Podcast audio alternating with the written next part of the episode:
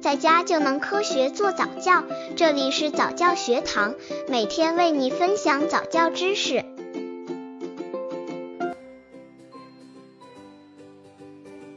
十二个月婴儿早教方案二：精细动作能力的训练。十二个月大的宝宝，除了需要一些大动作技能的训练之外，对于精细动作的能力也需要进一步提升，这是为宝宝以后的独立打下良好基础。精细动作能力的训练不仅仅可以让宝宝的身体得到更好的锻炼，还可以进一步活动到大脑，更好的促进宝宝脑部生长发育。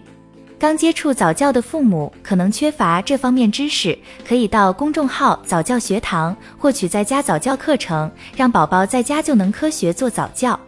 精细动作能力的训练：一、搭积木。妈妈可以给宝宝弄两块积木，一个乒乓球，然后教宝宝把一块积木搭在另一块上，再试着把乒乓球搭在第二块积木上，乒乓球总是掉下来滚走了。然后妈妈这个时候给宝宝再拿一块小积木，让他尝试着继续往上搭。这个小游戏可以锻炼宝宝的观察力、大及小肌肉动作哦。精细动作能力的训练。二、小棒够皮球。妈妈准备一根小棒子和一只皮球，然后教宝宝用小棒子够皮球，需要让宝宝自己尝试。妈妈先不要教他方法，这种训练可以帮助宝宝理解物体与物体间的关系，还能锻炼小手的精细动作能力。精细动作能力的训练。